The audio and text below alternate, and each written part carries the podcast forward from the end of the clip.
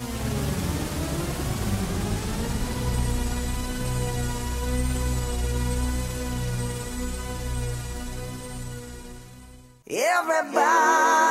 yeah.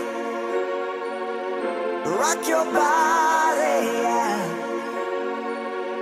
Everybody,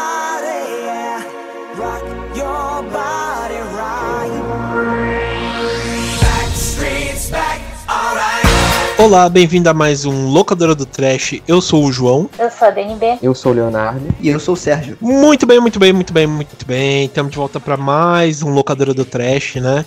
E dessa vez a gente vai falar sobre o quê, né? Sobre um tema, né? Que, que normalmente eu costumo fazer ou de seis em seis meses ou de um em ano em ano, que é, é horror tape, né? Horror tape sempre volume alguma coisa, né?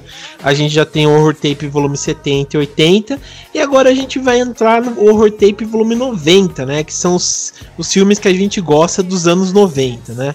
É, para essa participação a gente já tá contando com o Jonathan, né? Mas é, ele não pôde participar, é, porque ele, como ele trabalha em hospital e pela situação atual do país, né? A presença dele é bem mais importante no trabalho do que aqui, né? Mas fica aqui Ele, ele, ele vai, ele, vai encontrar, ele vai encontrar a cura do corona pra gente. Sim, sim. Cê- Vocês viram que estão estudando que falaram que, que a maconha pode ser é, que uma, uma coisa pra salvar, né? Eu tava vendo, eu falei, caramba, cara, que, que plot twist, né? E. Cara, Mas se enfim. for provado, vai ser um dos maiores plot twists, cara. Chupa Shyamalan. É isso aí, cara. Mas enfim, é, ele queria ter participado desse, desse programa e tal. É, ele tava animado, então, mas fica aí, cara. é, bom trabalho aí pra você, Jonathan. E esse programa é dedicado pra você aí. É, mas beleza, bom, a gente tá com alguns convidados aqui, né? A gente tá com o Léo, né? Que já participou algumas vezes aqui com a gente e tal. E também com o Sérgio, né? Que é o host, né? Do Frequência Fantasma, né? É, bom, a gente tem nossos merchanzinhos aí. É, Sérgio, fala pra gente aí onde o pessoal te encontra nessa internet, meu Deus.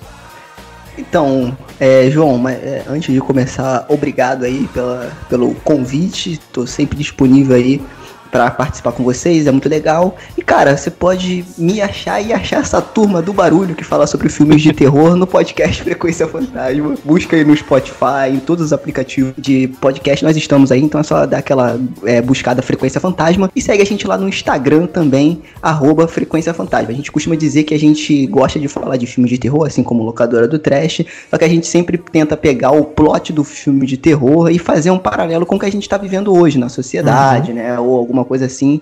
Então é, é bem legal porque nossa missão, como a gente fala lá, é mostrar que um filme de terror nem sempre é só mais um filme de terror. Então Sim. é isso aí, busca a gente lá no Frequência Fantasma, joga no Google que você acha a gente aí. E tá no site também. Eu- olha isso, eu gastei uma grana pra fazer a porra do site. Eu sempre esqueço de divulgar o site. Então o site www.frequenciafantasma.com.br que lá também tem artigo. Isso aí. Beleza. Bom, a, a gente vai colocar aqui todas as informações no post, né? Então vai estar no post do no po- post no Facebook, no Twitter, no Instagram e tal, né? Sobre as informações para encontrar o pessoal aí.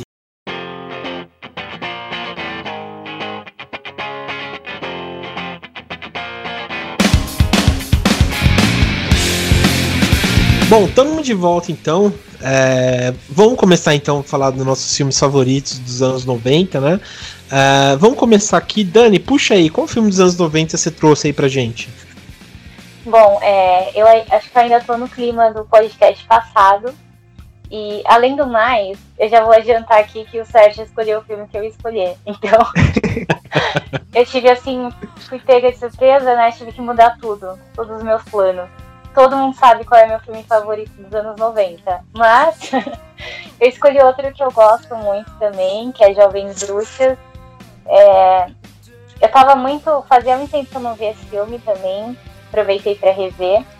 É, pra quem não sabe a história, ele conta a história de um grupo de amigas que estão no colegial e elas são bruxas.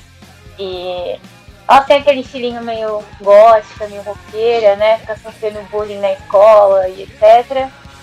Enfim, aí é, chega uma menina nova na escola e elas fazem amizade e elas descobrem que a menina também tem alguns poderes estranhos E elas começam a sair juntas e a fazer rituais e etc. E elas descobrem que juntas elas são super poderosas, assim. A força das quatro consegue consegue invocar vários. Estou falando certo. Mas tipo, elas conseguem fazer vários feitiços juntas que elas não conseguiriam fazer separadas. Uh, e, e, assim, uma coisa que eu gosto desse filme é porque ele começa muito num clima assim de filme adolescente dos anos 90, né? Aquela coisa, ah, tem a parte ali de bruxaria, aquela parte obscura, mas é meio divertido. Uh, só que depois, tipo, elas vão, vão tendo as consequências das, das escolhas que elas vão fazendo em relação às bruxarias, né? E aí o filme vai tomando um caminho mais estranho e mais pesado. E o final é bem surpreendente também. Enfim, é um filme que eu acho que envelheceu bem até. Uh, os efeitos especiais são horríveis, parece muito aquela novela Mutantes, né, da Record. Mas, tirando isso, acho que a história é muito boa ainda. Ainda é um filme muito divertido de se ver, acho que vale muito a pena pra quem não assistiu ainda. E, ah, e tem na Netflix, né? Tem na Netflix. Que é uma coisa boa. Ela tentou fugir do filme que eu vou falar e que ela ia falar, mas ela não conseguiu, porque dois atores. Primeiro que o filme é do mesmo ano. É do mesmo ano do filme que eu vou falar. E tem dois atores que participam do filme que eu vou falar, inclusive como protagonistas. É, mas fica. E, cara, Exatamente. Esse... Eu tento, mas eu não consigo. E esse filme, cara, é. Bom, não sei vocês, né? Mas é... eu tenho 32, né? Daí, tipo, esse filme, eu lembro quando saiu, não na época, mas acho que 97, 98, tava nessa época aí do. De, de Wicca, sabe? É, virou febre aquela coisa de Wicca e tal. Daí todo mundo, tipo, da minha classe, eu lembro, todo mundo começou com essa onda de bruxismo, não sei o quê. Daí esse filme virou febre, cara, de. É, do pessoal querer assistir, de fazer bruxaria e tal, né? E daí, puta, eu assisti esse filme, cara, e eu achei, sim. Eu já. Eu, normalmente eu sou anti assim, modinha. Se o pessoal gosta, eu já começo a reclamar, né? E daí eu gostei demais, cara, desse filme aí. É, é muito foda, cara, Jovens Bruxas. Pena que, que metade do elenco sumiu, né? Tipo, do, do. Não tá assim alta, né? Hoje em dia. Tinha a, a Fairuza é, Balk, né? Que era. Que ela era a bruxa principal e tal, né? Achava ela muito foda, cara. E ela sumiu, né? Puta, eu acho muito boa, cara. É engraçado é. isso, porque são. É, como você falou, tipo, é um elenco que tem atores que tipo, pareciam que estavam em todos os filmes dos anos 90 principalmente filmes de terror, e eles desapareceram, né? Tipo, sim. Onde, onde, estão essas pessoas? É, então, eles sumiram, sim, tipo, nível hard mesmo. É, acho que a única, assim, que realmente que vai ser né, a protagonista do filme do, que, o, que o Sérgio vai comentar, né? Acho que ele é a única, assim, que deu uma, uma sobrevida, assim, né? Porque o restante realmente é, sumiu bonito, assim, né? Mas, cara, é um bom filme, cara, é um bom filme. E fora que, sei lá, cara, você vai falar, acho que é, é, inspiração para metade da, sei lá, das pessoas, assim, não é inspiração, né? Mas, tipo, eu acho que todo mundo conhece, né? Jovens Bruxas, assim, né? Impossível, sei lá, acho que só os mais novinhos mas acho que todo mundo assim gosta, né? Porque era moda, né? Essa coisa da Wicca, a vista, o, o jeito que elas se vestem, né? É bem tipo icônico assim da época, né? Todo mundo cantando Evanescence, Nightwish. É. é, acho que acho que ainda é um pouco porque você vê às vezes tem um pessoal mais novo, tipo que nem é dessa época. E acho que por causa da Netflix, né? Enfim, eles acabam redescobrindo o filme e é uma coisa antiga, mas que ainda é muito atual. Eu acho o visual delas muito atual ainda. Tipo, ainda mais que a gente tá numa fase meio que tá nessa nostalgia dos anos 90, anos 2000. Então acho que pega muito ainda. Sim, sim. É, e fora que eu lembro que, tipo, um... lembro que, tipo, quando você vê inspiração, né? Lembra daquele desenho lá dos X-Men, lá, o X-Men é. Ai, que passava no Evolution. Evolution, né? Tava vendo, tem até uma, uma, um episódio que é aquela Cereza e Bayview, não sei o que, que eles copiaram trecho por trecho do, de uma cena delas and- andando no corredor, daí colocaram no X-Men Evolution e tal. Falei, caralho, cara, você vê a influência da, da coisa, né? Que o filme, o filme é muito bom, né? Mas, nossa, valeu, valeu a pena, Dani. Acho que eu deu até vontade de rever Jovens Bruxas, porque é bem legal mesmo. feliz quando vocês me chamaram pra participar desse tema. Porque eu sou refém dos filmes dos anos 90. É, eu sofro preconceito, sou hostilizado lá no Frequência Otaku por muitas coisas. E essa é uma delas. Que eu adoro filmes dos anos 90. Principalmente com o plot em que um grupo de adolescentes se metem em altas confusões.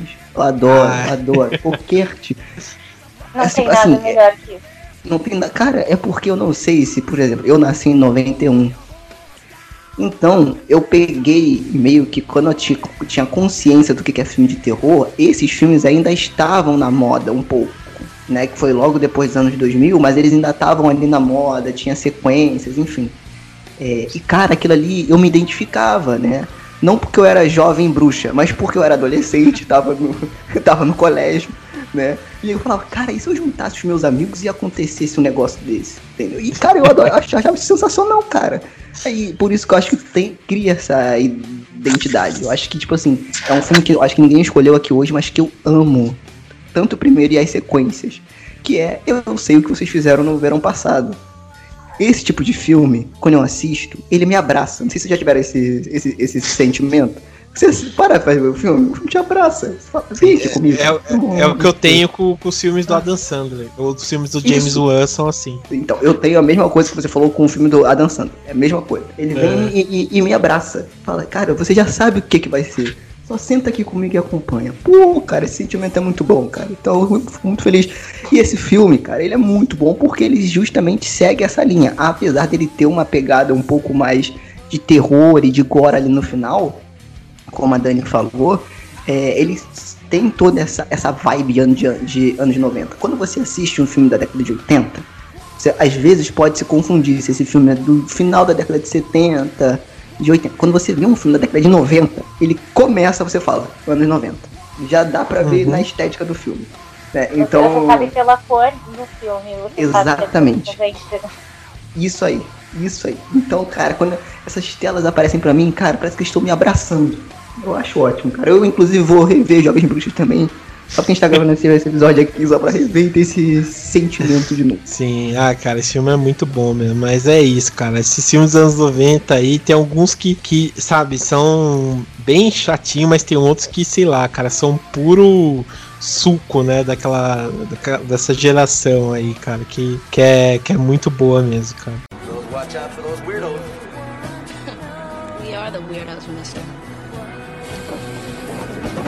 Vamos passar pro próximo? Léo, você quer falar o seu então, cara? Vamos lá então, vamos lá falar do meu. Eu nem comentei nada sobre os Jovens Bruxas porque eu não assisti ao filme, então eu não faço nem ideia do que vocês estão falando, né? então, assim, realmente não dá nem pra eu trazer uma contribuição. Talvez com Pânico eu consiga, né? Embora eu tenha assistido a ulti- pela última vez há algum tempo, né? Eu posso tentar contribuir. Mas então, o meu filme, ele se chama. Ele tem um título bizarro. É, tanto no original quanto na versão brasileira, né? Na versão original ele se chama Naked Lunch, né? Naked Lunch é almoço nu, né? Como foi traduzido pro... É porque na verdade esse filme é baseado num livro, né? Do William Herbert e... E acontece que esse filme, ele... Ele é muito bizarro, ele é muito bizarro, assim, é, eu, eu dificilmente uso essa palavra, mas para esse filme, né, tanto pro livro quanto pro filme, acho que não tem um, um vocábulo que resuma esse filme tão bem quanto a, quanto a palavra bizarro, né? Uhum. É, e o, quando eu falo que a versão brasileira é bizarra, é porque Mistérios e Paixões foi um título assim meio que tirado do nada. É, não tem nada a ver, é, é- é difícil achar um, um sentido para esse título, né? Assim como muitos outros filmes, né, em que a versão brasileira a gente fica se perguntando o porquê desses nomes. Mas enfim, vamos lá, né? É, esse filme é dirigido pelo David Cronenberg, né, que é um cineasta canadense, para quem não conhece.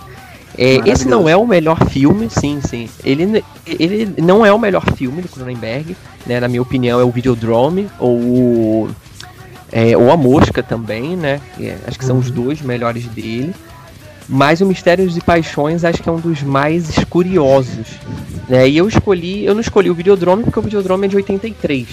Né? Então não poderia escolher porque a gente tá falando dos anos 90, né? E a Mosca a mesma coisa, dos anos 80. Se eu não me engano é de 86 87. É, É, é, e o Mistérios e Paixões é um filme de 91, né? Como eu falei, ele é adaptado da obra do William Harrow. É difícil resumir o que é a sinopse desse filme. É uma tarefa e tanto. Mas eu diria mais ou menos que é a história de um sujeito que ele. É um filme nonsense, né? Ele tem uma pegada surrealista também, então por isso que é difícil resumir a sinopse, mas é, ele conta a história de um sujeito que ele é um exterminador de insetos, ele trabalha com inseticidas, né? E a esposa dele vive usando como uma droga, tipo uma droga intravenosa, esses inseticidas dele. Aí ele começa a tomar bronca no trabalho, porque o inseticida que ele tá usando tá acabando muito rápido, tudo isso por conta do consumo da mulher, como se aquilo fosse um- uma droga, né? Um remédio. É... E um dia, né, ele é meio que levado para uma. Ele é interrogado, né? Pelo que eu me lembro é isso. Ele é interrogado, né? Por, um, por dois policiais ou dois investigadores. E no meio dessa investigação, um inseto gigante começa a conversar com ele. É, e nessa conversa, o inseto começa a dizer que a esposa dele, na verdade, é uma agente de, um, uma, de uma instituição de investigação que está conspirando contra ele. E o filme, a- a- o desenrolar do filme começa mais ou menos aí nessa parte, né? Só que acontece o seguinte, antes dessa grande virada do filme, o que acontece é que ele vai jogar aquele jogo de Guilherme Tell, não sei se vocês conhecem, é um jogo em que você bota algum objeto ou uma fruta na cabeça da pessoa e tenta acertar com um tiro de uma flecha, de uma arma, de qualquer coisa desse tipo. Sim. Só que em vez dele acertar, eh, em vez dele acertar o copo, né, o, o copo com um tiro, ele acerta a testa da esposa. E a esposa morre. Aí ele começa a trabalhar meio que do nada como um escritor de relatórios. E ele vai para um lugar chamado Interzone, que fica localizado no norte da África. É um país meio de cultura árabe. É, e lá ele começa a entender que a esposa dele, a, a ex-esposa, na verdade, a falecida, é, tinha vindo desse lugar. Ela era meio que um membro dessa instituição de investigação, né? Dessa, de- dessa organização, melhor dizendo. E, e, e depois ele reencontra ela. Aí tem muitas questões que envolvem no filme que é, questões que envolvem o abuso de drogas. É, é meio que um submundo é, onde você só encontra personagens gays. É, é, um, é, é assim, é uma viagem. Esse filme é uma viagem, né? É, que quem tá acostumado a ver Cronenberg é, pode até achar assim, ah, não, então deve ser um filme meio no estilo do Cronenberg. Até é, mas eu acho que é muito além desse estilo dele. Eu acho que ele alcança o ápice da estranheza, da provocação nesse filme.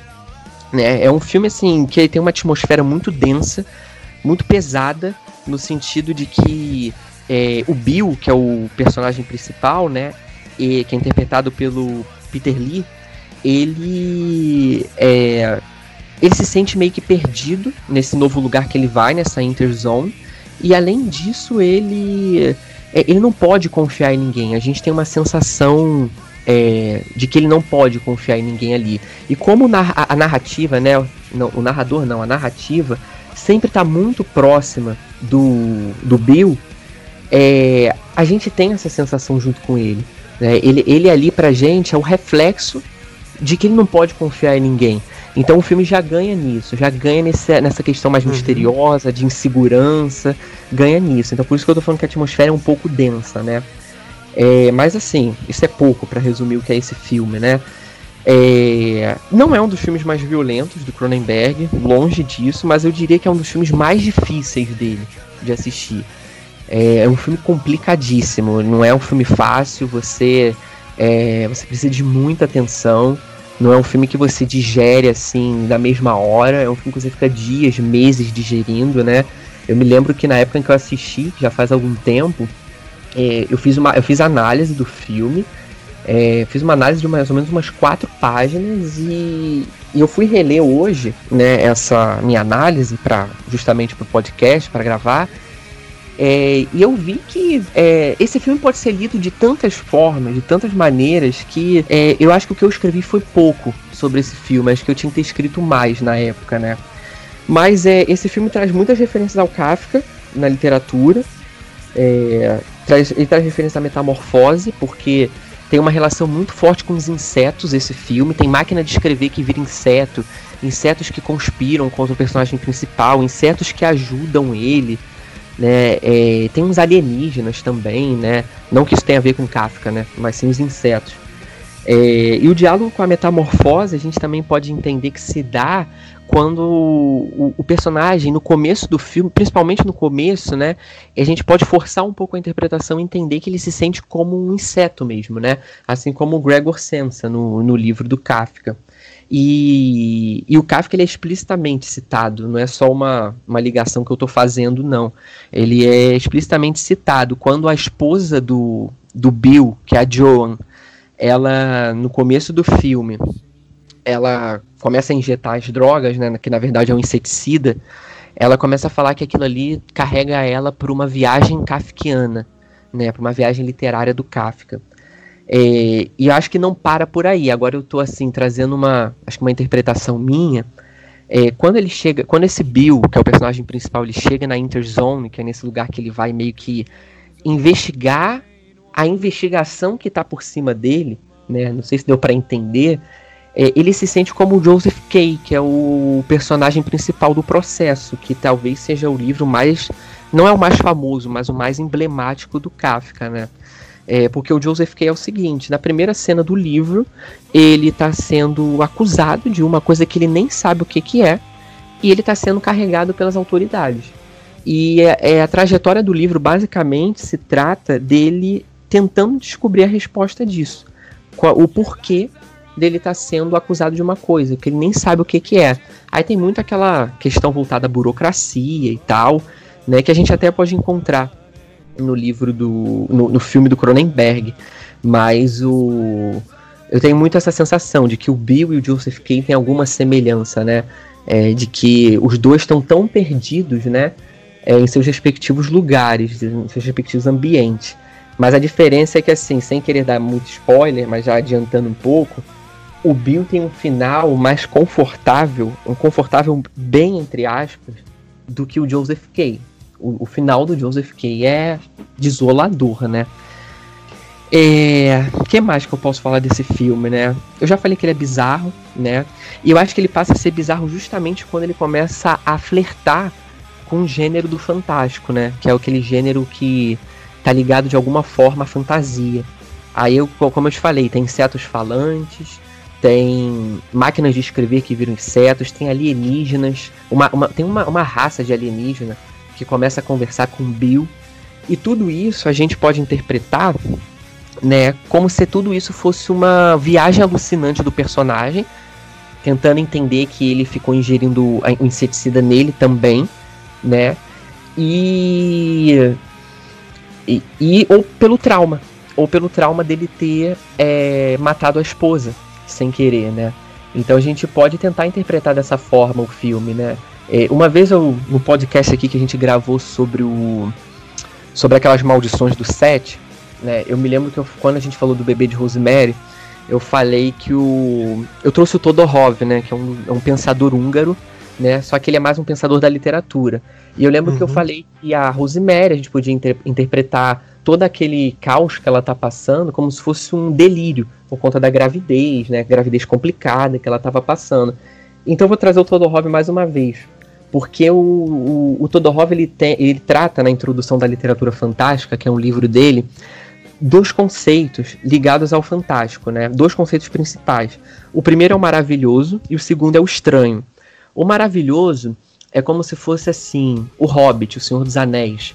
É quando todo aquele maravilhoso, ele é entendido como os acontecimentos daquele universo. O sobrenatural existe naquele universo, a fantasia existe de fato.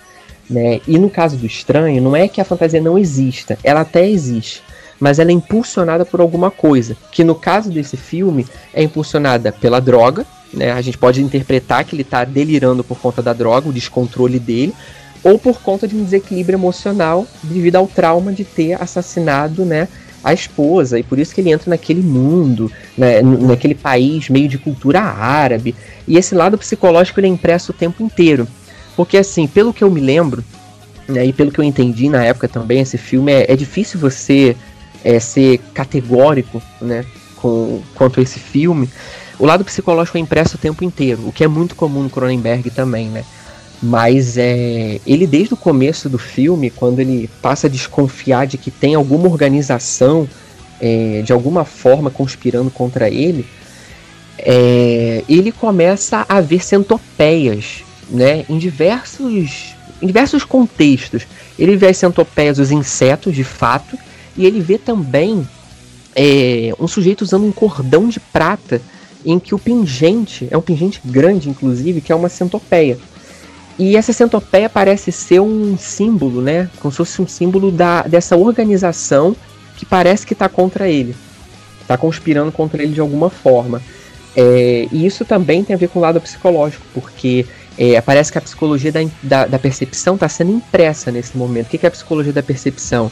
É aquilo quando você começa a perceber né, é, de alguma, alguma coisa, você tem algum foco em alguma coisa que antes você nunca teve, mas que por conta daquele seu contexto você começa a perceber. Então, assim, ele pode ter sempre é, visto centopeias, mas nunca dado o devido valor a elas. Não sei se dá para entender o que eu estou querendo dizer. Aí, fora isso, tem essa questão do trauma que eu falei, das drogas que podem levar ele a um delírio e tal. E, e por fim, eu só quero falar duas coisas. A primeira é que o livro, né, a obra original, ela tem umas, é, uns traços autoficcionais. O que, que, que é autoficção? É quando o autor ele, ele imprime no livro alguns traços biográficos, mas ao mesmo tempo ele não declara aquilo como uma biografia. Né? É, é bem basicamente isso. A autoficção é muito mais complexa do que isso. Mas é. Por quê? Porque o Herborough, ele de fato matou a esposa dele. E ele matou a esposa dele é, assim como Bill mata a esposa no, no filme, que é naquele jogo de Guilherme Tell. Tanto é que o Herbert foi preso e tal, e tudo isso. E parece que também ele escreveu esse livro, O Almoço Nu, que deu origem ao filme, né? Só para relembrar. É, ele escreveu a base de muitas drogas. Então a gente também pode entender que, to, é, que toda essa viagem do, do personagem principal, ela é é, ela se dá por conta das drogas, né? Hum. É o impulso para todo esse universo estranho que ele participa. E também, assim, e o nome do personagem principal é Bill. Bill é apelido de William, né? Sendo que o nome do autor de Almoço Nu é William Herborough, né? Então a gente também pode fazer essas relações. E só para fechar, porque né, eu falei bastante assim sobre é, aspectos que envolvem o mistério, o suspense, né? O lado psicológico, né? Mas assim, eu quero falar de alguns recursos do cinema, né? É, primeiro eu queria destacar a trilha musical do filme, que ela é muito pontual, ela não é exagerada, não aparece o tempo inteiro, ela é bem pontual, na verdade. E ela ela parece é, ela, ela se destaca para mim em dois pontos. A primeira é que ela tem uma pegada de jazz é, de vez em quando. Isso meio que é um jazz super descontrolado, tá? É um jazz muito intenso, que é meio que hum. para marcar aquele clima louco e o segundo é, ponto da trilha é que às vezes ela traz uns sons mais graves, uns sons mais sinistros, né? É, e isso tem a ver ju é, justamente com esse todo esse clima de mistério. E, e por fim eu queria falar do do trabalho de design de produção, de efeitos visuais, que isso também é muito importante no filme, né? É, a paleta de cores é excelente, o filme se passa mais ou menos nos anos 30, nos anos 40. O filme tem uma pegada no ar né, do cinema noir, ele é, então tem aquela tem uma paleta de cores mais pastel, como se estivesse indicando que aquilo está se passando no passado, né? E também para indicar um pouco a, a, apatia do personagem principal no começo do filme, que se sente como um inseto, como eu estava falando, né? Como Gregor Sensa do, da Metamorfose. E, e fora os efeitos visuais também, né? Que são efeitos visuais práticos, né? Na composição do dos insetos lá que viram a máquina de escrever e vice-versa, a máquina de escrever também vira um inseto, os insetos sendo destruídos. É, enfim, só resumindo que esse filme é um neo-noir, nonsense, né? E é uma das obras mais difíceis, sem dúvidas, do, do Cronenberg. Mas é uma obra muito boa, vale a pena, assim, quando, é, quando você tiver com paciência, com, com bastante atenção, focado, é, esse filme precisa de todos esses componentes, né? Vale a pena, porque é, não é o meu melhor suspense barra terror barra ficção científica dos anos 90, né? Eu acho que eu tenho até outras preferências, mas acho que é o filme mais curioso de todos. Acho que não tem um filme mais curioso do que esse em todos os anos 90, né? É um drama, na verdade, do protagonista disfarçado nisso tudo que eu falei. Em suspense, em ficção científica e em terror. Tá, mas é só isso. Só isso não. Acho que eu falei muito, né? Acho que fui prolixo. não, deu, deu uma aula Bom, aqui é, pra gente. o- o- é, eu ia falar isso agora. eu ia falar que isso era um gênero pós-horror. é, Peraí, o Léo acabou de elevar nosso nível de crítica de cinema agora. Ah, obrigado. Vai ficar até mais profissional o nosso podcast. É verdade, cara. Ah, obrigado. Mas uma coisa que eu ia comentar, até, não sei se vocês concordam, mas eu acho que tem isso em comum. Acho que muito dos do, já vem, assim, dos anos 80, mais anos 90, tipo, parecia que o pessoal viajava muito mais nos roteiros, ou ousavam mais na hora de criar as histórias. Eu acho que falta muito hoje em dia também. É, e esse, esse livro, né, que é o Almoço Nu, ele foi dado como um livro intraduzível, né? Intraduzível no sentido de que ele nunca ia ser conseguido, nunca ia conseguir passar pro cinema, por exemplo. Mas o Cronenberg vai lá e, e executa isso, né? É, tem alguns diretores que, que têm o talento, né? Tipo, pra, pra fazer, né? É, falaram muito. É, bom, o exemplo que ia dar também ia dar, mas tem bastante diretor que faz, faz bastante, tipo, falar, ah, não vai dar, não vai dar e tal, mas é, eu acho que consegue, né? Porque depende também da mão do diretor, do ser, ser um diretor bom. Mas, pô, Cronenberg é Cronenberg, né? Então vale muito a pena. Mas é interessante o que você falou do, do. Até que a Dani puxou, né? Dos roteiros dos anos 90 e tal. É, eu tava assistindo é, dois filmes. Um que é. que tem a mesma vibe. Um que é As Duas Faces de um Crime. Não sei se já assistiram. Tem até na Amazon, que é com o Richard Gere e com o Edward Norton, que é o primeiro papel dele, assim, né? E, cara, um clássico do Corujão. É, então, cara, eu adorei esse filme. Tipo, é um filme assim de suspense também. é, mas é um filme tribunal e tal. E o roteiro é bem trabalhado, né? Porque é, não é de muita ação, mas ao mesmo tempo você fica preso nele, né? E, e até eu comentei também com vocês o é, que se passa nos anos 90, que é o Super Dark Times, cara. Que eu falo pra vocês assistirem porque é um filmaço também que se prende muito no roteiro. É, e, cara, sei lá, velho, vale, vale muito a pena, cara, assistir assim. Mas é bem interessante esses pontos aí que o, que o, que o Leonardo colocou. E, cara, eu tenho esse filme aqui, eu comprei esse filme em DVD, eu tenho ele aqui. E até agora, hoje eu não assisti por motivo de preguiça, mas depois disso eu vou assistir, cara, porque eu acho que vale muito a pena mesmo. E aí as, as pessoas falam que o pós-horror é um fenômeno novo, né? Se É. eu- alguém assistisse esse filme hoje ia falar, gente, isso é um pós-horror. Olha que não, Não, sei o que lá. E não, não é, gente. É só um filme dos anos 90, entendeu? É. É. é isso, né? Enfim, só um desabafo aqui. Não, não, com certeza. Those watch out for those weirdos. We are the weirdos, mister. Sérgio, aproveita aí e puxa o seu então aí pra gente. Beleza. Então, eu aqui estou representando eu e a Dani. Então, Dani, eu vou tentar representar bem aqui a escolha.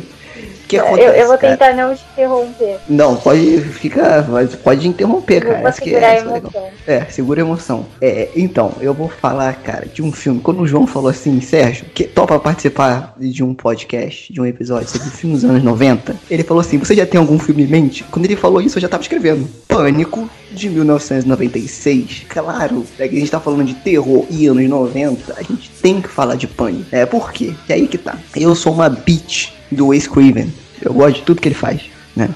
É, inclusive, o Pânico pra mim não é só um dos melhores filmes da década de 90 de terror, como um dos melhores filmes em geral da, da década de 90, como um dos meus filmes preferidos da vida. Né? Ele foi um dos primeiros filmes de terror que eu assisti, eu lá, um jovem mancebo. Né? O primeiro filme que eu assisti foi A Hora do Pesadelo. E logo depois foi o Pânico, que passava lá no nosso na tela de sucessos no SBT. Eu assisti e fiquei maravilhado. Pra vocês terem noção, pode soar um pouco que eu tenho um lado psicopata? Sim, mas eu acho melhor ir pra um psicólogo. Mas eu, cara, eu queria ser o Ghostface. Eu queria a fantasia do Ghostface, porque eu queria brincar de Ghostface. Né? Então fica aí, né, pra todos os psicólogos que estão ouvindo aí esse, esse pequeno É. de- desvio. É, cara, eu fiquei meio assustado agora, né? Mandar, Mas- mandar um abraço para os nossos ouvintes da Deep Web. Exatamente. É. Um abraço aí. Inclusive, o meu contato, se precisar de, de algo, é 21. Não, brincadeira. Não. Mas, é, cara, o que acontece? Pânico, dirigido pelo Ace Craven e roteirizado pelo Kevin Williamson. E eu acho que é muito importante falar do roteiro do Kevin Williamson, porque a ideia é dele. Tá, então todo mundo acha que o Ace Craven fez tudo.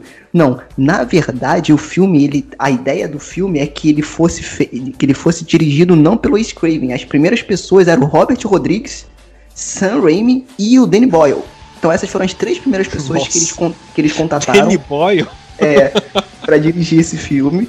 E aí o Craven topou dirigir. E o próprio roteiro, cara, é, pelo menos o Kevin Williamson disse numa entrevista na CNN, acho que em 98, 99, que é meio que baseado numa história que aconteceu, cara, num massacre que teve em Gainesville, até tô com a minha cola aqui para eu lembrar o nome do, do lugar, Gainesville, na Flórida. Né? Então ele se inspirou nesse massacre que teve aí é, para escrever o roteiro do Pânico. Tanto que para ele também, quando o Ace entrou pra, e fez as, as, as complementações, o que ele achava legal, ele achava que o filme não ia fazer sucesso. Ele achava que ia ser uma merda, porque tinha muito gore. Teve, e olha para aquela época, né? Muito gore, muito sangue, muita matança. Ele aumentou o número de assassinatos que tinha no, no roteiro original. E, cara, deu muito certo, né? E hoje a gente sabe que o pânico, ele foi, eu sei que essa palavra tá bem clichê, mas foi um divisor de águas para o terror, né? Naquela época, porque o terror, comercialmente, ele tava decaindo muito, né? Desde o final da década de 80 até, o, até essa época, mais ou menos, né? 96, 97... Depois de 97 mesmo, depois teve o Pânico, em 96 e 97 pra frente veio vários filmes parecidos com esse, e até hoje você deve conhecer assim. Claro que não é diretamente igual, mas por exemplo, como Jovens Bruxas, adolescentes no high school, na escola, e alguma coisa acontece, eles têm que resolver aquilo ali. E foi o que o Wes Craven fez, né, cara? E o que, o que eu acho mais genial do filme é que é um filme de terror dentro de um filme de terror feito por amantes de terror. Então o filme inteiro ele se referencia no terror, cara. Ele usa Halloween, ele usa o Massacre da Serra Elétrica. Tem um lance do Randy quando ele começa a mostrar as regras do terror. Nunca diga eu volto logo, né? Nunca faça sexo. Ou seja, aqueles negócios que bem ditados de filme de terror e ele consegue brincar com isso de uma forma inteligente, cara. Uma outra coisa muito boa do filme e que ele me pegou muito na época era o seguinte: você não sabia quem era o assassino. E isso que era legal. Tanto que eu, eu tenho aqui o box do filme, DVD, com, com todos os comentários e não sei o que lá. E em uma das capas está: Alguém está levando muito a sério os filmes de terror. Essa frase é muito boa. E tem uma outra frase que é mais ou menos assim: Todo mundo é vítima e todo mundo é o assassino. Porque não tem, você não sabe quem é. E isso também é uma outra coisa legal, porque a gente estava vendo numa safra de filmes em que o assassino era algo sobrenatural, digamos assim. Então tinha, principalmente nesse gênero de slasher. Então tinha o Jason, né? Tinha o próprio o, o Michael Myers, né? Que apesar dele ser uma pessoa, ele tinha algumas coisas sobrenaturais, o cara tomava tiro e não caía, e não sei o que, ele continuava perseguindo. E o Ghostface, cara, não, ele era só um psicopata. Ele era uma pessoa, tanto que é muito bacana, porque o Michael Myers, ele tem uma pose. Ele vai andando, o Jason vai andando, o, o, o Ghostface é descacetado, ele sai derrubando coisas, sai derrubando vaso, sai tropeçando, porque ele é uma pessoa querendo matar outra pessoa desesperadamente, ele não é um profissional. E isso tudo e a música, a trilha sonora do filme, mais uma vez, esse é aquele filme que te abraça. Ele te abraça e vem comigo. Tem, cara, tem, tem, tem vezes que eu boto ele, eu nem assisto o filme, só quero estar ouvindo o que o filme está passando. Porque eu me, sei lá, é o lance de me colocar naquela época. E, e eu adoro esse filme, ele é muito bem feito. E para destacar, antes que vocês comentem aí, a gente comenta, com, comentar sobre o filme. Claro que a gente não vai ter falado do filme inteiro, mas eu quero destacar o início do filme. Tanto em questão de roteiro como direção e fotografia, enfim. Que cara, que começo tenso. Sensacional. Primeiro que a Drew Barrymore, que inicia o filme, ela foi, ela foi contatada para ser a atriz principal, mas ela não quis. Então ela, eu- o Wes Craven teve essa sacada de botar ela no começo, porque se você pegar os cartazes na época, ela era a primeira pessoa que aparecia. Então todo mundo achava Gente, pra quem Que tá ela- ouvindo, na, naquela época não tinha Twitter, não tinha Facebook, não tinha trailer explicado, não tinha nada disso. Era o pôster. Então, como ela era a principal do pôster, que estava mais destacada, o que, que as pessoas pensavam? Ela é a principal. A primeira cena inicia com ela e ela morre na primeira sequência. Aí naquela época você para e pensa, esse filme vai ser foda. Porque ele já quebra a expectativa ali. E toda a construção da cena dele ligando, dele fazendo o jogo, cara, para quem gosta de filme de terror, ele perguntar quem é o vilão da sexta-feira 13? Ela fala Jason, ele fala, não, sua idiota, é a mãe dele. Cara, isso é muito bom, cara. É. Porque fala assim, cara, é uma galera que curte filme de terror falando de filme de terror, né? Então, toda essa sequência, aí ela, ele, ele constrói isso muito bem. Ele começa fazendo a pipoca. Ela começa fazendo a pipoca. Quando o negócio já tá no auge e ela entra na cozinha, tá meio que uma névoa. Então é tudo muito obscuro. E aí você fala, o que que tá acontecendo? E aquela névoa não é uma névoa do nada, é a névoa da pipoca que queimou. E isso cria um clima e ele tá ali dentro, ele tá perseguindo ela. E, porra, tem, tem outra frase que ela fala que é sensacional, que ele fala assim, ah, ela que ela liga, ela tá falando com ele. Aí ele fala assim, mas ela fala assim, que, por que, que você tá me ligando? O que, que você quer? Aí ele fala assim, eu quero, eu quero ver como você é por dentro. Caralho, cara. eu tava ouvindo isso, tava vendo eu falei, meu Deus, isso é pensado, filho, pra aquela época, pra um filme comercial que tava no cinema, né? Então, assim, eu acho que o Pânico, não só no terror, é um dos melhores filmes da década de 90, justamente pelo o peso histórico que ele teve para os filmes de gênero, de terror, naquela, na, naquela década, né? E como construção, cara. Tem muitos críticos e muitos sites de veículos grandes e a galera que principalmente internacional, bota esse filme lá em cima. Apesar dele não ser muito ranqueado na internet, assim, de, de Rotten Tomatoes, tem uma galera que quem curte e estuda, fala que o filme ele foi uma parada completamente diferente do que tinha na época. E que fez muita diferença. Eu adoro as sequências, o 2, o 3, o 4, vai ter o 5, aí eu vou ver o 5, eu vou ter o box, eu vou ficar maluco. Porque, cara, eu adoro a construção desse filme. É, e eu, eu acho que é mais por conta disso, de ser um filme de terror que tem referências dos outros filmes de terror e que você, cara, é uma história simples. Alguém é um assassino, você tem que descobrir quem é. E eu acho isso legal quando ele joga pro espectador. Eu quero que você descubra junto comigo quem é o assassino. E você entra na onda, né? Então, além de ser um filme que você. Não é um filme que você tem que interpretar o que tá acontecendo, e sim participar junto com os personagens. Então acho que o Ace Craven conseguiu construir isso tudo, cara, com uma veia. E por isso já fizeram sequência. E muito pessoal. Teve, teve, teve muita gente que fala que a sequência não é tão boa quanto o primeiro. Eu concordo, mas eu ainda acho a sequência muito boa. Tanto o 2 quanto o 3, o 4 eu gosto pra caramba também. Então, assim, é isso. Espero que tenha representado, Dani. Eu acho que ele, esse filme merecia um episódio inteiro só dele, porque ele tem muita coisa boa né? Mas Nossa, enfim. Eu, eu não, não, não teria usado palavras melhores. tô, Esse tô filme é sensacional. É, é muito bom, cara. Esse é o melhor filme da minha vida. Aí, ó. Porra, Deus, obrigado por ter representado bem. E eu quero Não, destacar até, também. Até, até aquela série. Eu adorei, eu adorei a série. Eu adorei a série, eu adorei, eu adorei. Eu, eu queria mais, ele foi cancelado. Tanto que eles falaram que é pra uma outra produtora, que eles já estavam ah, já anda, andando, produzindo. É horrível, mas é maravilhoso. Ué, mas já, mas, mas já foi lançada da outra produtora? Foi e já foi cancelado. Só teve Caraca, uma eu não sabia, Dani. Eu não sabia. Caraca, vou ter que ir atrás disso. Né? É, é, que eu não, é que eu não lembro o canal agora que fez, mas tipo. Eu acho que é Day é... Não é? Isso, eu acho que é One, mas a série assim é horrorosa, mas é boa. Então, eu acho que a série ele conseguiu. Pode ser o coração do fã falando? Pode ser e provavelmente é. Mas eu achei a série, cara, legal. Ele conseguiu distrair o clima, né? Apesar de de os personagens, tipo assim, cara, quando eu vi a Sidney pela primeira vez, eu fiquei apaixonado pelaquela mulher, cara. Eu era um jovem mancebo. Eu falei, eu quero casar com essa mulher. E eu, e eu comprei a ideia dela, dela ser. Ai. E, e, tipo assim, isso eu achei legal, porque ela não é só a vítima, ela é a vítima, mas ela luta contra o Ghostface, ela dá porrada, ela é a única que dá porrada nele, enfrenta ele de frente em todos os filmes.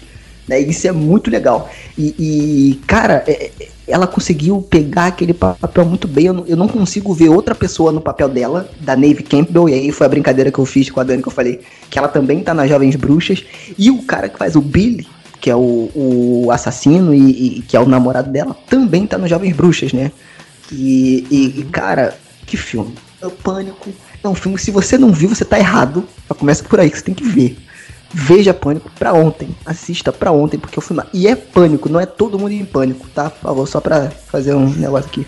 Que também é um bom filme. É, o Vai, primeiro é pode. muito bom, cara. Deixa eu só complementar uma coisinha no que o Sérgio falou, rapidinho.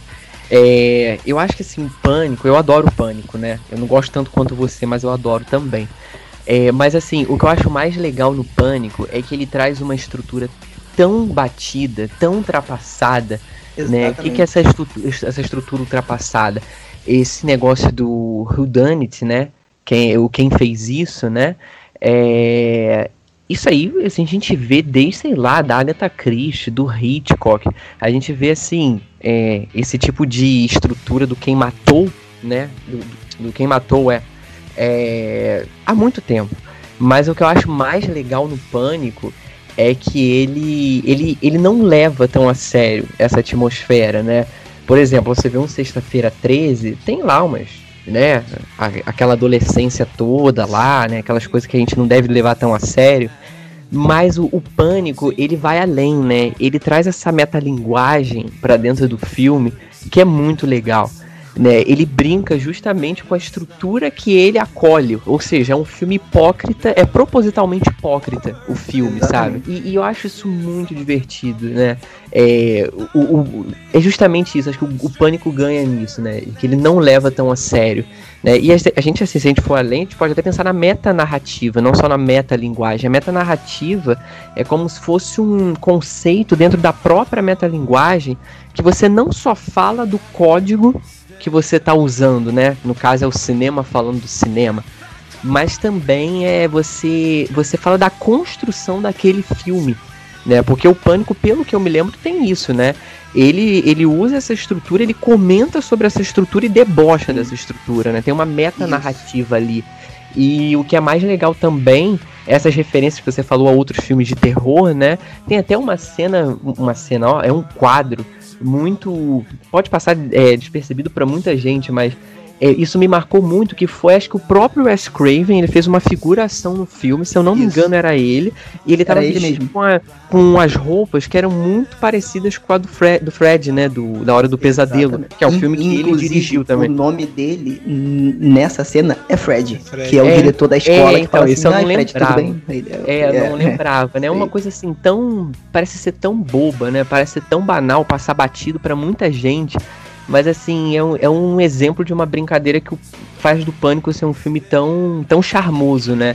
E, o, e essas referências também tem a ver com a, com a metalinguagem, né? Isso é intertextualidade pura. É muito legal. Eu também adoro Pânico. Não como você, como eu falei, mas eu adoro também. Cara, e inclusive as sequências, ele brinca com as sequências de filme. Então ele fala assim, ah, o que, que pode acontecer numa sequência? Aí ele fala, ah, o principal volta, o cara volta, tem mais tiros, tem mais mortes, e ele então, bota isso no aí é filme. metanarrativa né? Exatamente. E tem a Ele trilogia, e ele isso fala a e mesma coisa. É. Isso aí, isso aí. Aí na- no terceiro filme ele fala a mesma coisa. Ah, o vilão agora é muito mais difícil, ele tem quase poderes sobrenaturais, porque não tem mais o que ele fazer. Então ele, foi o que você falou, ele brinca com o que geralmente acontece e faz. E você não acha ruim, porque ele já contextualizou tudo aquilo que ele tá fazendo. Sensacional. Adoro, pô. E no, e no quarto filme também, né? Tipo, ele, acho que eles fazem isso mais ainda, porque foi muitos anos depois, mas eles conseguiram manter essa coisa também de, de continuar tirando sarro e meio que falando Sim. que tava ultrapassado. E, enfim, todos os E atualizando, né, o- a- os, os simbolismos também, né, o lance do live, de Sim. você gravar online alguma coisa e tá acontecendo tudo ao mesmo tempo, né, é muito bom, cara, o Pânico, se você não viu, você tá errado, já tô falando aqui. É, e ele no 4 ele pega bastante coisa do primeiro também, né? Com que ele volta aquele negócio do cara ser fã do, de horror, né?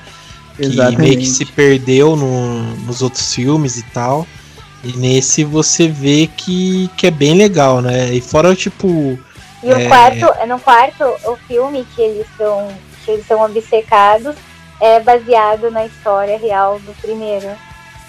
Sim, sim. É muito genial isso. É, cara, é muito bom, cara. E essa, sei lá, cara, essa metalinguagem e tal. É, é bem legal que eles, que eles usam, né? Até no. Tem uma. a- tem um filme do Kevin Smith, que é o Império do Besterol Contra-Ataca, que eles brincam com isso o tempo todo, que o próprio Wes Craven, lá que ele dirige, no terceiro também, né, o Wes Craven, o, o Wes Craven dirige, né, o terceiro filme, não sei se vocês lembram, que ele vai brincar com essa com a indústria de Hollywood. Sim, é isso aí. Que aparece até a, a, a, Princesa Leia no filme e tal. Acho muito foda, cara. E aparece é o Jay Silent Bob, né? Que é o Kevin Smith lá. E nesse Império do Besterol a mesma coisa que aparece Wes Craven também no filme e tal. É, é bem legal e tal. É, porra, Pânico é muito. Cara, também. Você falou aí, Pânico também é, é muito legal, cara. Eu, eu adoro ele. Na, eu assistia também direto. Eu lembro quando passava na Band esse filme. É, eu aluguei também VHS, na época do VHS, e você se sente dentro realmente dessa, dessa atmosfera, né? Porque você falou, né? O, o Kevin Williams, né? o roteirista, ele também é o roteirista do. Também é o criador, né? Do Sei que vocês fizeram no verão passado, né? Que também é outro clássico, né? Como você comentou e tal. E, cara, é, é, é sensacional, cara. Eu, eu, eu simplesmente adoro esse filme, cara. Eu adoro esse filme. E vale muito a pena, cara. Essa ideia de, sei lá, de, da, de ser perseguido e tal, cara, muito bom, cara. Pode ser polêmico que eu vou falar, só para encerrar esse bloco do pânico aqui, mas eu tava tomando banho e eu tava pensando, que eu penso muito no banho. Aí eu tava tomando banho e eu tava pensando. e aí eu falei assim, cara, o pânico, ele fez. Eu vou ser xingado agora, mas ó, eu não quero comparar diretores, por favor. Tô falando um fenômeno. O pânico, ele fez uma coisa que Olha aí, o Invocação do Mal. ele fez um pouco agora, porque foi reviver um pouco essa vontade da galera ir ao cinema ver filmes de terror, porque agora é moda ver filme de terror, né? Mas se a gente for perceber, antes era um tipo assim, antes, né? Até uns 5 anos atrás era um gênero, cara, que era home video, você alugava para ver em casa, ou passava na televisão, era muito difícil você ver um filme de terror no cinema, só nos cinemas tipo locais, assim, que eu falo não sem ser essas é, multiplex, né? Mas cinemas de rua. Aí você conseguia ver um filme de terror.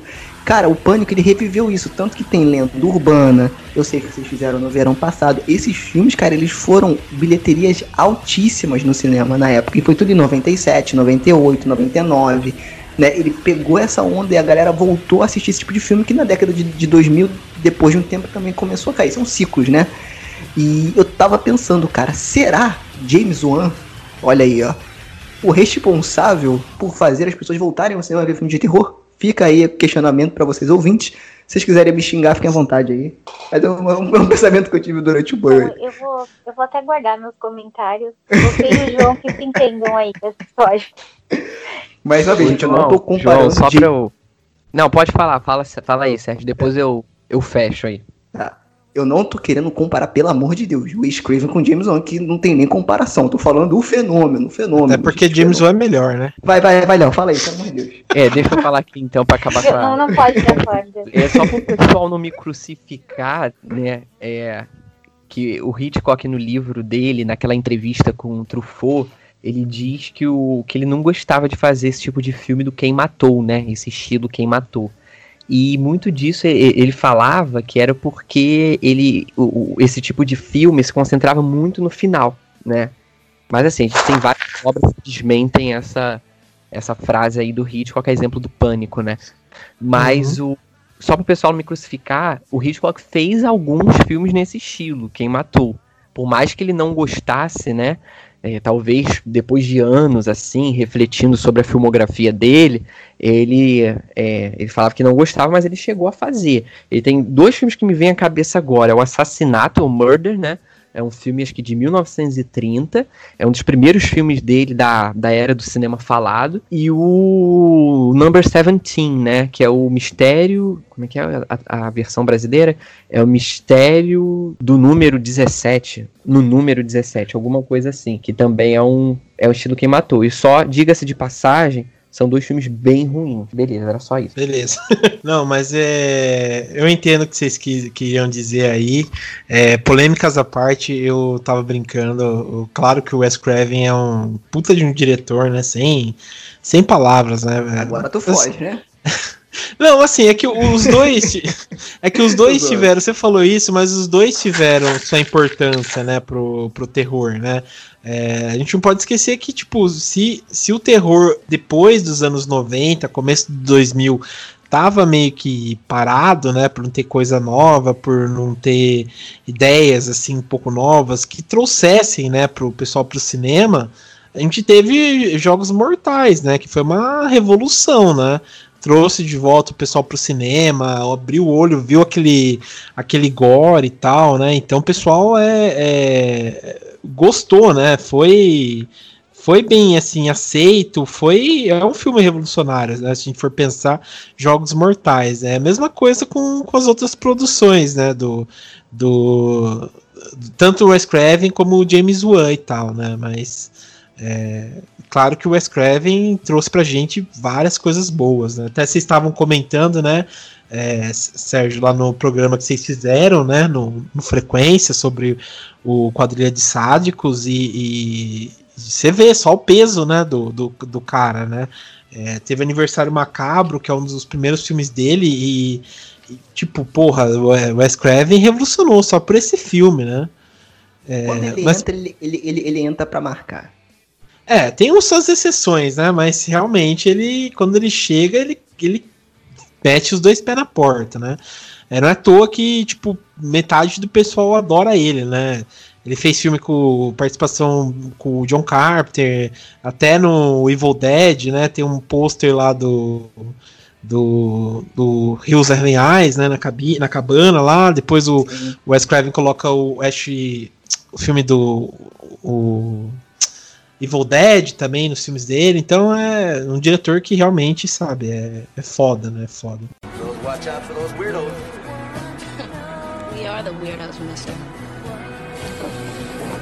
O meu aqui foi até uma surpresa, porque fazia bastante tempo que eu queria assistir ele, que é um Alucinações do Passado. Ele é um filme de 1990. É, porra, e, e cara, é, é muito bom esse filme, cara. Eu comecei, assim, eu fiquei bem confuso, na verdade, até comentei. Mas é um filme muito bom. Ele foi dirigido pelo Adrian Lane, né? Que ele fez o Flashdance, fiquei até surpreso que é o mesmo diretor do Flashdance. Ele fez outro filme com o Atração Fatal, que esse filme é muito bom, que é com a Glenn Close e o Michael Douglas. Não sei se já viram esse filme. Com certeza, que... várias vezes. Cara, é muito bom esse é filme. É muito bom, é um filmaço e, mesmo. E um outro que é um drama também, que é muito bom, que é o Infidelidade, com o Richard Gere e tal, que é, é um drama, mas porra, é, é muito bom esse filme. E daí o roteiro também, que até a gente comentou aqui, falou do Wes Craven, ele foi escrito pelo Bruce Joe Ruben, né? Que fez um dos melhores filmes do Wes Craven de todos os tempos, que é a Maldição de Samantha, né? que é a menina que morre e vira ciborgue. E tem aquela clássica cena da que ela pega a bola de basquete e esmaga a cabeça da outra mulher. Não sei se vocês estão ligados. É, mas enfim, cara, é um filme muito bom. Eu, eu adoro esse filme. É, na verdade, assisti, assisti, só uma vez, né? Mas o Maldição da Samantha é muito bom. E, cara, é assim, é um filme que você tem que ter um tempo para assistir e aceitar a loucura que ele que ele traz para você. Vocês já assistiram esse filme ou, ou não? Cara, eu não assisti ainda. É, bom, é, vale a pena, cara. Assim, o, o, o enredo é o seguinte: a gente tem um cara que chama Jacob, né? Até o nome original é Jacob Leder, né? É, e é o Tim Robbins, né? O Tim Robbins começo de carreira também, bem novinho. Ele, ele faz um veterano de guerra é, que ele tipo ele tem marcas, né? Ele é, tem várias marcas por conta da guerra e tal. E ele começa a alucinar, né? Então ele começa a ver seres estranhos, né? Que começa a ameaçar ele de morte e tal, né? É, e ele, tipo, não tem muita gente para quem contar e tal, porque ele nem sabe se, se, ele tá vendo é real ou não. Então a única pessoa que meio que, é, vamos dizer, ouve ele é a namorada dele, né? É, e o médico dele, que é o Luiz, né? E, e, nisso começa, ele começa a ter delírios cada vez mais fortes, né? E, tipo, ele começa a pensar que ele, é, que ele tá vivendo não é de verdade, sabe? Ele começa a ver demônios, né? Que diz, é muito, muita coisa ligado à, à Bíblia, né? Até o próprio nome dele, Jacob, né? Jacó. A namorada dele chama Jezebel e tal, né? Então tem muita coisa referente à Bíblia no, no filme. Ah, tem várias cenas assim que realmente você não sabe do que ele tá vendo. Lembrou, muita coisa lembrou é, coisa do Cronenberg, sabe? Por conta daquele body horror, né? Então muita coisa ligada a body horror. Tipo, ele começa a ver pessoas na rua, daí as pessoas têm certas deformidades e você não sabe se aquilo lá que ele tá vendo realmente é real ou não, sabe? É, e cara, é, é muito bom, cara, é muito bom. Fora que o seguinte, ele entra naquele, numa coisa que eu gosto muito é, em filmes assim, é mexer com a sua percepção de realidade, sabe? Tipo, se você realmente está vivendo aquilo ou, ou não, sabe? Por exemplo, ah, será que realmente eu tô aqui, sei lá, gravando o podcast ou eu tô, sei lá, viajando, ou, na realidade eu tô numa casa abandonada, falando sozinho, sabe? Umas coisas assim que... Efeito Matrix. É bem isso, efeito Matrix, mas é, em certos filmes é, você consegue ver aquilo lá e você vê que, tipo, é, nem tudo aquela realidade é uma mentira, sabe? Você começa a ver aquilo lá, aquela realidade é mentira, e tudo foi que você viu é na cabeça de uma pessoa, sabe? Eu, eu, eu falo que eu piro muito com isso, né? Eu falo pra, pra minha noiva, às vezes eu falo pra ela que eu fico com medo de, de ter esquizofrenia e falar, pô, não tem ninguém aqui, sabe? Eu tô falando sozinho. Então é, é. Cara, é um filme muito bom, cara. É um filme muito bom. É, vale muito a pena, mas como eu falei, tem que ter uma certa. É, como posso dizer? Uma certa uh, paciência, sabe? Porque o filme te leva para vários lugares, sabe? Num, num, você começa a surtar com algumas coisas, sabe? essa questão de realidade às vezes te incomoda, porque você pensa quando ele tá perto de descobrir, ele volta pro começo. É, é bem foda, cara. E foda que, tipo, tem várias pessoas que que, tipo, no começo dos anos 90 ainda tava estourando, sabe? Tem uma cena lá que aparece o Jason Alexander, né? Que é o George do Seinfeld, né? Eu falei, caramba, o George aí, né? Ele aparece e tal, né? E o gozado que o, o filme, na verdade, ele foi oferecido é, até, tipo, para várias pessoas fazerem, né? A, tipo, a parte dos atores, né? O Don Johnson, que tá no Watchman, foi oferecido para fazer a parte do, do Jacob o Mickey Rourke também, né? E pra minha surpresa, cara, a, ofereceram para viver a namorada do Jacob, a Julia Roberts, a Angel McDowell e a Madonna, né, para viver, cara, a mulher, né? E no final eles pegaram uma, uma mulher latina para viver a, a, mulher, namorada dele, que faz até mais sentido, né? Porque na trama ele é casado, ele foi casado e tal, e a mulher dele é, é é, americana mesmo, né, tradicional e tal, loira, então eu acho que essa mudança de paradigma foi muito legal, assim, sabe? Eu não vou dizer muita coisa porque daí vira spoiler, mas cara, pô, assiste esse filme, sabe? Mas você tem que realmente assistir com paciência, é, que ele não é um filme assim que te assusta, ele tem algumas coisas de susto e tal, mas ele é mais um suspense e tal, que investiga, investigativo que aos poucos ele é, começa a pensar, você começa a pensar para onde tá levando, sabe, aquilo, aquele tipo de coisa e tal.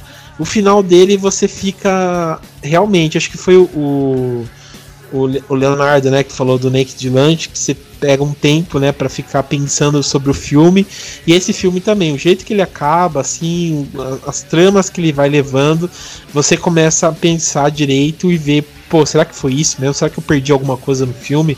Porque não é assim que deve acabar, deve ser uma outra coisa, e você fica com aquela, com aquela coisa na cabeça, né? Que vai demorar um pouco para você é, até descobrir ou até, sei lá, é, mudar totalmente o, o, o, jeito que você, você pensa, sabe, sobre as coisas.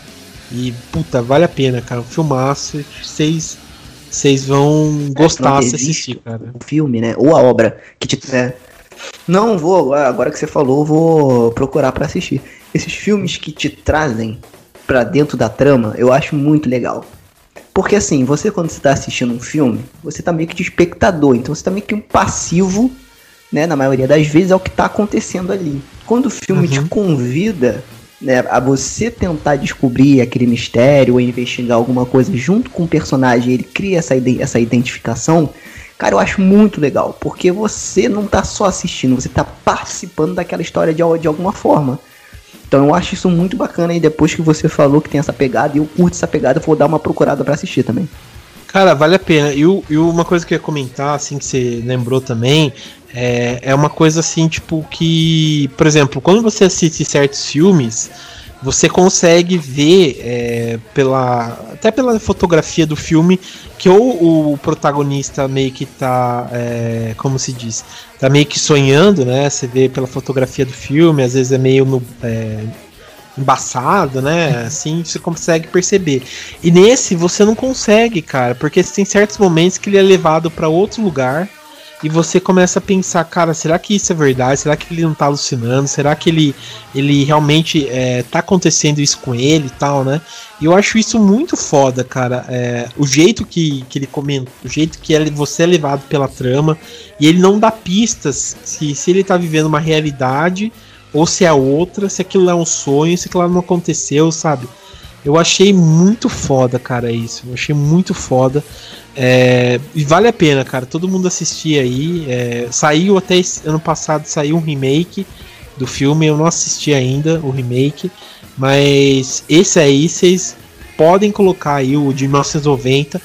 Vale a pena, vocês vão, vão gostar, cara. E vai valer muito a pena, cara.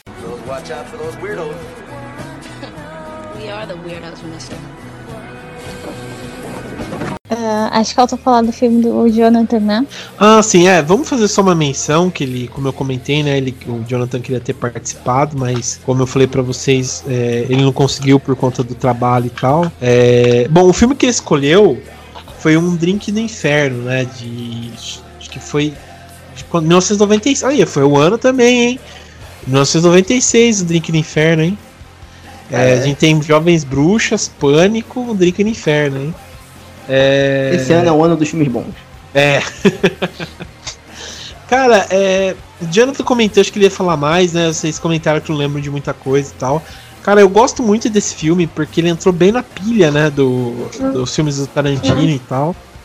É, ele foi dirigido pelo Robert Rodrigues, então ele é um cara que, que sabe fazer, né? Ou melhor, sabia fazer filme, né? Porque agora ele tá numa onda de, de não saber mais fazer o que ele. não sabe mais fazer nada, né? É, a história é a seguinte, é do Quentin Tarantino, né? Acho que é um dos primeiros filmes que ele participa tanto no roteiro como, produ como produção e, e, ator também. E com o George Clooney, né?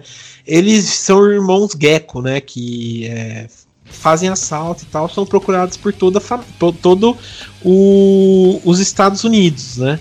E nisso eles fazem um assalto que dá errado e eles meio que querem fugir para um puteiro que fica no México e lá eles vão fugir para outro lugar, né? E nisso eles entram no. Na, pegam carona, né? Melhor, sequestram o Harvey Keitel, né? Que faz um pastor lá. Ele tem a filha dele, que é a, Kate, e o outro menino que é o Scott. E eles fogem assim, daí nisso eles chegam lá, meio que eles vão liberar o cara, até que eles são convencidos, a família toda, aí para esse puteiro. E nisso vira um filme de vampiro, do nada, sabe? Isso que eu acho muito foda, sabe? Porque do nada ele vira uma outra coisa e, e, começa a contar a história dali, né? Cara, eu adoro esse filme. Fora que o elenco dele é sensacional. A gente tem o Dani Trejo, tem a Salma Hayek, tem o Tom Savini que aparece, o Fred Wilson que fazia o Shaft, né, na época dos filmes da Black Exploitation, o Tite, né, do Tite Chong, é, o, o Gregory Nicotero, né, que hoje em dia ele faz, é, ele comanda Walking Dead, né, fez um monte de coisa. O John Hawkes, cara, que ele, ele é puta de um ator também. É, então, cara, eu adoro esse filme, cara. É simplesmente sensacional. Tem um elenco muito foda. Fora que tem aquela cena clássica, não sei se vocês lembram, do Titin Chong convidando o pessoal para entrar na, na, na, boate, que ele fica Pussy, Pussy, Wallow é. Pussy, Black Pussy, sabe assim? Cara, é muito bom, cara. É muito bom, velho. É, é, a mesma coisa, quem vai na, na, Augusta, sei lá, né? Mas à noite sempre tem um cara lá chamando você pra entrar nesses lugares. Então é, é a mesma coisa, cara. É, pô, eu adoro esse filme, cara. Não sei se vocês lembram aí, vocês já assistiram ou ainda não? Cara, eu já assisti e ele é meio que aquela montanha russa mesmo, né, cara? Porque você começa como um filme de assalto e você, ok, tem umas pegadinhas de comédia ali, mas não é tão nada sério na comédia, digamos assim. E aí, Uhum. do nada, como você falou, vira um filme de vampiro, cara. E você tem que lidar com isso. E, Sim. gente, é isso aqui, da partir da- daqui pra frente é pior. Vai ficando cada vez mais vampiro e mais é, gore e, e- e mais terri, porque ele, pra mim ele é um terri, né? E, e, cara, é um filme divertido. Né? E isso é que eu bato na tecla. Nem todo filme de terror tem que ser um desespero, pessoas tristes chorando, espírito demônio e afins. É um filme divertido, cara. Que você. é, você- ok, você assistiu, você se divertiu.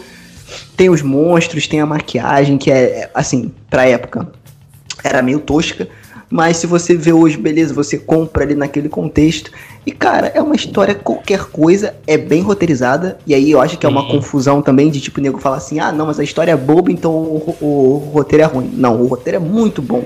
Tanto que essa quebra aí acontece, aí vocês me corrijam se eu estiver errado, justamente por conta dessa construção do roteiro, que te leva pra um lugar e do nada ele quebra pra outro. Então o Sim. roteiro é muito bem escrito, né? Mas o enredo em si é ok, a trama é, é qualquer coisa, é só pra você, cara, embarca nessa montanha russa comigo e vem. É, E é um filme nessa vibe. Eu acho que assim como o Pânico, ele não se leva a sério. Isso é legal. Entendeu? Tipo assim, é- é- é, eu acho que o Pânico ele se leva a sério na questão de, cara, eu tô fazendo isso aqui muito bem feito e você não vai sentir que isso aqui pode ser um. Enfim, todas essas camadas que ele tem e tal e tal e tal, e que é um filme que pode ser só um filme de terror, como pode ser todas essas camadas que, a- que a gente falou. E o Drink no, no Inferno não, é aquilo, cara. Tipo, não tem metáfora. Não, é aquilo. É um cara que ele entra no porra de um puteiro e o puteiro é um covil de vampiro. E é isso, cara. é bem Entendeu? isso. Isso é mesmo. muito legal. Cara, é, é- é realmente isso que você falou, né? O, o roteiro foi escrito pelo Tarantino e o Tarantino é campeão, né? De fazer isso, de fazer filmes que te prendem e não tem história nenhuma, né?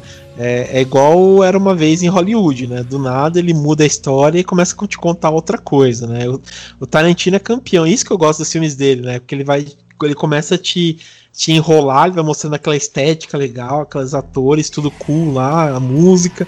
Daí do nada não tem história, ele embarca pra outra coisa e vira tipo uma coisa totalmente diferente, né? É, e vale muito a pena, cara. É, fora que tem o Robert Rodrigues, né? Como a gente comentou, comentei, né? Ele tá no auge da carreira dele aí. Então é, é bem legal mesmo, cara. É, o filme tem sequências, né? Tem o segundo e o terceiro que não são bem legais. Eu, quando assisti, eu me arrependi, principalmente do segundo, que não é muito bom, nada bom. O terceiro eu assisti na, na Netflix, que era chamado A Filha do. A Filha do, do Carrasco, na verdade, né?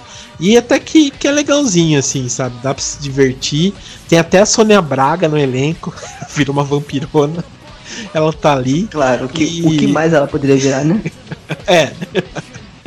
E eles pegam, tipo, a época do Zapata, né? Da Revolução Mexicana e tal. Então é, é uma historinha até que, que legal, que são anos antes, né? Do, do que acontecer mesmo, né? Então é, é, é, é bem legal, assim. Cara, vale, vale a pena, assim, assistir o, o, o Drink no Inferno, né? Vale a pena. É, mas beleza. É, vocês querem comentar mais alguma coisa? Beleza, então. Bom, então quero agradecer a, a participação da Dani. Obrigado, Dani. Gratiluz. Gratiluz. Gratidão, É. é ótimo. É, agradecer também a participação do do Léo. Obrigado, Léo. Valeu, Bom cara. Foi uma honra estar aqui, com cara. vocês. Valeu, valeu. E fique à vontade pra, pra voltar quando você quiser pra gravar e tal.